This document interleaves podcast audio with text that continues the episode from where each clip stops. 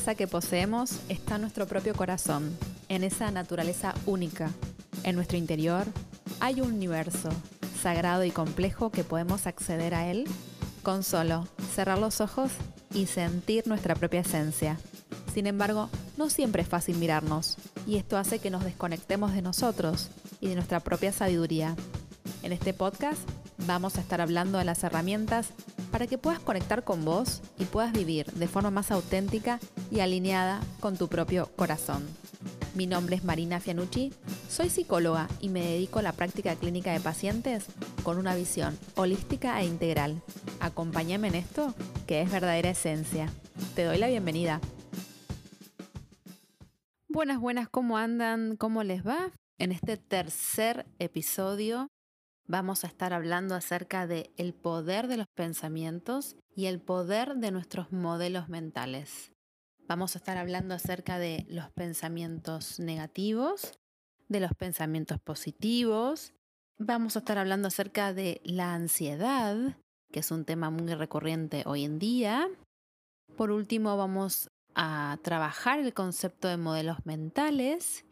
Y para finalizar, vamos a hacer algunas reflexiones y algunos tips que pueden ayudarte en relación a tus pensamientos. Así que te invito a que te quedes escuchando. Imagínate que los pensamientos son como gotas de agua. Cuando piensas una y otra vez la misma cosa, estás creando una increíble masa de agua. Primero tenés un charquito, después eso puede llegar a ser un estanque y a medida que sigas pensando una y otra vez lo mismo, tendrás un lago y finalmente un océano. Si tus pensamientos son negativos, puedes ahogarte en tu propia negatividad. Si son positivos, puedes flotar en el océano de la vida. Esto que te acabo de leer está en el libro que se llama Pensamientos del Corazón de Luis L. Hay. Luis, Luis Hay fue una gran, pero gran maestra y fue una precursora, por así decir, de los pensamientos positivos, de las afirmaciones positivas. Ella como ser humano tiene, tuvo una vida basada en la superación personal, se casó muy joven, tuvo un matrimonio que fue bastante difícil y comenzó a desarrollar un montón de enfermedades en su cuerpo. Y tuvo un montón de operaciones, hasta que ella un momento, en un momento de su vida dijo, esto no lo quiero más para mí, no lo quiero más para mi vida, y empezó a trabajar con las afirmaciones y con los pensamientos positivos. Tanto trabajo interno tuvo que finalmente ese trabajo se exteriorizó y comenzó a dar conferencias y a escribir libros. Tiene unos libros maravillosos, como el que te acabo de leer, que se llama Pensamientos del Corazón, un tesoro de sabiduría interior. Tiene otro que se llama Pensamientos de Poder. Usted puede sanar su vida. Vos sabés que cuando yo era chica, en la casa de mis padres, estaba el libro de Luis, Luis Hay, Usted puede sanar su vida. Y a la Marina chiquita le llamaba muchísimo la atención ese libro. Y yo elogiaba y hablaba un poco acerca de cómo nuestros pensamientos influyen en nuestra salud psicofísica, cómo influyen en nuestra salud física, cómo tiene injerencia en las enfermedades. Y cuando esta Marina fue creciendo, dijo, voy a estudiar psicología. Y yo, yo soy psicóloga justamente por eso, porque creo realmente en el poder del pensamiento Creo que una mente clara y una mente que sabe dónde, a dónde quiere ir puede ser nuestra herramienta más poderosa y que una, que una mente que, que está basada en pensamientos negativos, que vive en una ansiedad constante, puede ser justamente nuestra peor enemiga. Creo que es muy, pero muy importante nuestra salud mental y que hay que visibilizar eh, muchísimo el tema de la ansiedad, el tema de los trastornos hoy por hoy de ansiedad, de los ataques de pánico, que son todas estas enfermedades epocales que lamentablemente son cada vez más frecuentes, pero que es muy importante, muy importante visibilizarlas y darles la importancia y el lugar para tratarlas y para sanarlas, y como sociedad apoyar y contener a las personas que la padecen. Y como te contaba, eh, Luis Hay eh, trabajó muchísimo acerca de los pensamientos y sobre las afirmaciones positivas. Me acuerdo que una vez eh, me hicieron esta pregunta. Si yo tengo un vaso con agua, ¿cuánto pesa este vaso con agua? ¿Cuánto puede pesar? Y yo respondí, no sé, 250 mililitros o, centímetros cúbicos, eh, no sé, la, la medida que quieras emplear. ¿Y si ese vaso con agua lo tenés durante 8 horas seguidas? Te puedo asegurar que te va a pesar un montón. Lo mismo ocurre con nuestros pensamientos. Una cosa es tener un pensamiento negativo durante un tiempo y otra cosa es sostenerlo en el tiempo, estar todo el día pensando en ese pensamiento negativo. Y eso nos puede llevar a enfermarnos. Una vez leí una frase que me encantó, que dice algo así como, la preocupación es como una mecedora, te mantiene ocupado, ocupada pero no te lleva a ningún lado. ¿Qué significa esta frase? Una mecedora es como estas sillas donde uno se siente y se reclina y parece que está en movimiento. Bueno, justamente. A veces pensar y pensar todo el tiempo parece que nos estamos moviendo, pero en realidad estamos en el mismo lugar porque estamos siempre pensando acerca de lo mismo. Y una mente que está basada en las preocupaciones no tiene espacio para otras cosas, no tiene espacio para vivir. Y vos sabés que mm, la ansiedad es un exceso de futuro y un exceso de pensamientos. ¿Viste cuando estás todo el tiempo imaginándote escenarios en tu mente de que las cosas pueden salir mal, que pueden salir cada vez peor y te imaginas cosas y cosas y cosas? Bueno, eso mismo es ansiedad. Y hay una frase que me encanta que quiero compartir con vos que dice así. El miedo y la ansiedad son primos, pero no hermanos. Donde el miedo ve una amenaza real, la ansiedad se la imagina. Te lo repito. El miedo y la ansiedad son primos, pero no hermanos, no son idénticos. Donde el miedo ve una amenaza real, la ansiedad se la imagina. Y la ansiedad tiene que ver con eso, con imaginarnos todo el tiempo escenario de cosas terribles que van a pasar y esos escenarios, esos pensamientos captan toda nuestra atención, nos llevan tiempo, energía y nos terminan enfermando. Y hacen muchas veces que, que dejemos de hacer cosas de nuestras vidas, que estemos sumidos en esos pensamientos, que son claramente negativos. No sé si leíste alguna vez el libro Comer, Amar, Rezar o viste la peli. Yo la amo, amo, amo, amo ese libro, amo esa película. Eh, y en un momento Liz, que es justamente la protagonista, ella emprende como un viaje. Va por diferentes países. Que en realidad es un viaje más bien espiritual. Es un viaje álmico. Y creo que cuando está en la India, está en el ashram, que va a meditar, se encuentra con una serie de personajes en el camino que son maestros, ¿no? Que le vienen a enseñar y mostrar cosas. Y este personaje le dice a Liz, vos tenés que elegir tus pensamientos a la mañana, así como elegís tu ropa. Así como cuando te, levantás y elegís qué te vas a poner, bueno, lo mismo tenés que hacer con los pensamientos. Y es verdad, uno puede elegir qué pensar. Si bien los pensamientos están ahí, justamente, atacándonos o acechándonos, uno puede decir, bueno, para. Sé que está este pensamiento, pero lo puedo hacer a un lado. Sé que me puedo ocupar de otra cosa. Lo tomo, lo acepto, pero también elijo enfocar mi atención en otras cosas. y vas a ver cómo todo tu día cambia, ¿no? Aparte, como te decía, esta ansiedad es un claro exceso de futuro. Y dicen que la depresión es un exceso de pasado. Y en la medida que uno se mantiene en foco, que uno se mantiene viviéndolo hoy, te puedo asegurar que vas a vivir más pleno, más plena, más consciente.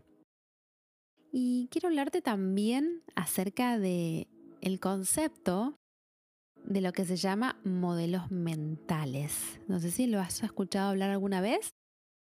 El concepto de modelos mentales eh, fue tomado por los psicólogos cognitivos eh, y alude a los mapas tácitos más o menos permanentes del mundo que las personas tenemos en nuestra memoria como las, las percepciones que la gente elabora como parte de sus relacionamientos cotidianos. ¿Qué? Te lo vuelvo a explicar. Son mapas tácitos. ¿Qué significa la palabra tácito? Significa que está subyacente, que está, que no sabemos que está, pero que existe. No quiero decir la palabra inconsciente porque a veces el inconsciente nos alude a Freud o a Jung, ¿no? Tácito alude como que está en la base, como que está, que todos los tenemos. Más o menos permanentes, porque justamente los modelos mentales se pueden modificar, y nos van a decir cómo gobierna el mundo, cómo, cuáles son las pautas del mundo, ¿no?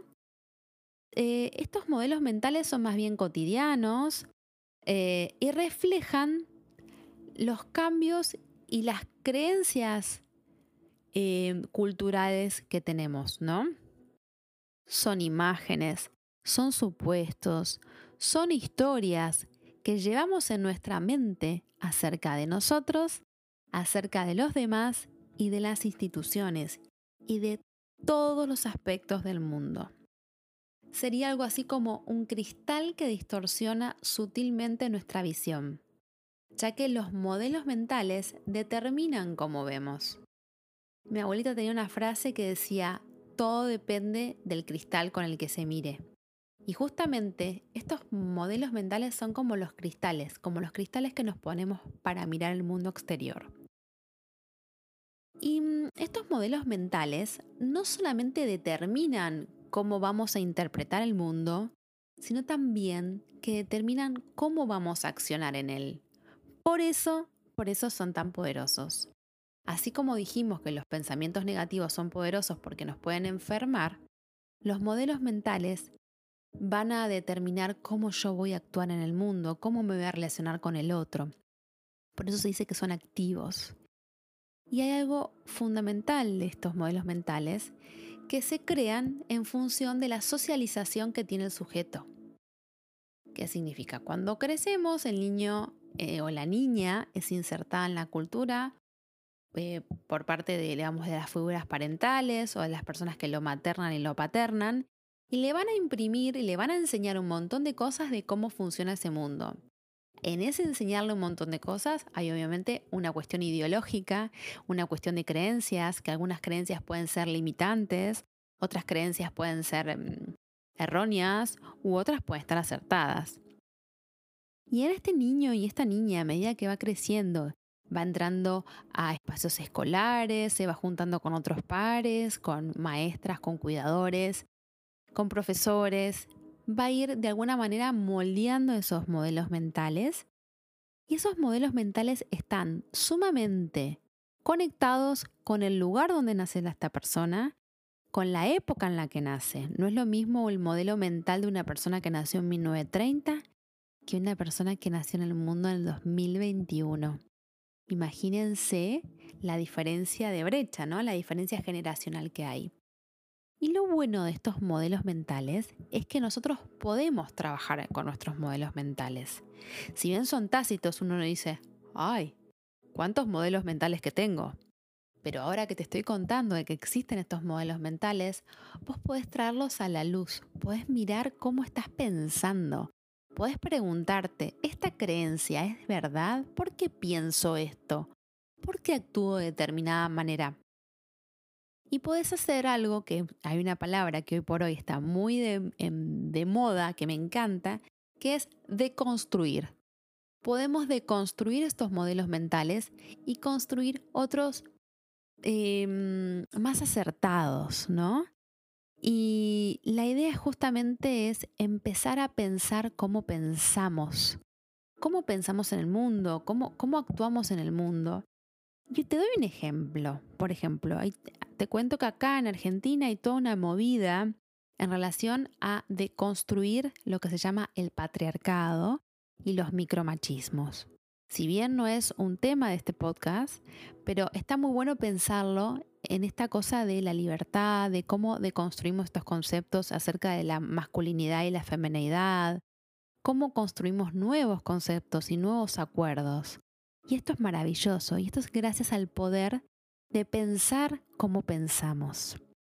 Entonces, si somos cada vez más conscientes de que tenemos que trabajar con nuestros pensamientos.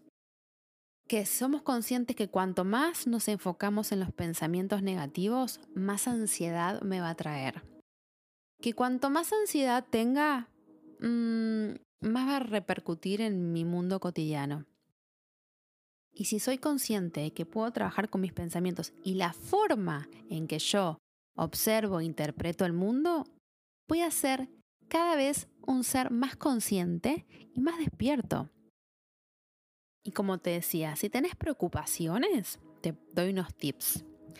Primero principal, no sirve de nada estar pensando todo el tiempo en lo malo. Si tenés muchas preocupaciones en tu mente, te aconsejo que las bajes, que las escribas, ya sea en tu compu, en un anotador, en algunos papeles que tengas a mano, que empieces a escribir lo que te pasa en tu cabeza. Y pensa, decite, está bien, sé que hay un problema, pero me voy a ocupar de este problema en la medida de mis posibilidades. Date autocharla. Analízate. Y también te aconsejo que pienses, como dicen los budistas, si el problema tiene solución, ¿para qué preocuparse? Si el problema no tiene solución, ¿para qué preocuparse? Pero más que nada es, eh, más allá de, de esta cosa que parece media chistosa, ¿no? Es saber que si yo tengo una preocupación, tengo que sentarme, analizarla, anotarla, bajarla a papel eh, o medio digital o lo que quieras y decirte, mira, yo no voy a estar todo el día pensando en esto porque justamente me quita energía, me quita tiempo, me quita salud y me voy a ocupar cuando me tenga que ocupar. Pero mientras tanto quiero vivir. La idea es que pases tu vida viviéndola ricamente y que no estés viviendo la vida en función de un síntoma. Muchos de nosotros cuando termina el año eh, o estamos en el primer día del año, decidimos que va a ser un, cambio, un año distinto. Pero te cuento que si no llevas a cabo ningún cambio interno, digamos que ese año distinto no va a pasar. Lo importante es que vos te pongas metas claras de cambiar de adentro hacia afuera. Y no esperes al 31 de diciembre o al 1 de enero. Podés cambiar hoy, ahora mismo. Ya mismo. ¿Podés imaginarte lo maravilloso que sería vivir tu vida sabiendo de que te levantas por las mañanas y ese día no vas a tener ningún tipo de pensamiento negativo? ¿No sería maravilloso sentirte en paz y a gusto? Te levantarías por la mañana, sabrías que vas a tener un hermoso día por delante, sentís que el mundo está a favor tuyo y te vas a sentir estupendamente. ¿Y sabes qué? Eso te lo puedes dar te lo puedes dar justamente trabajando en tus pensamientos por la mañana y visualizándote que vas a tener lindas experiencias, que pase lo que pase vas a aprender y que pase lo que pase vas a estar a salvo. Podés despertarte por la mañana feliz de encontrarte con vos y de pasar un día más en tu compañía. Bueno, llegamos al final de este tercer episodio. Te digo gracias, gracias por estar del otro lado, gracias por escucharme. Honro tu camino, honro tu proceso y como siempre te digo, este es un espacio de co-construcción, así que todas las dudas, consultas o lo que me quieras decir, Acordate que están mis canales digitales como Verdadera Esencia Psicología en Instagram. Y también tenemos el blog Verdadera Esencia Psicología en WordPress o el Gmail verdadera esencia psicología gmail.com. Lo que me quieras decir, te voy a estar leyendo del otro lado. Gracias, gracias, gracias y que tengas una maravillosa vida. Hasta el próximo episodio.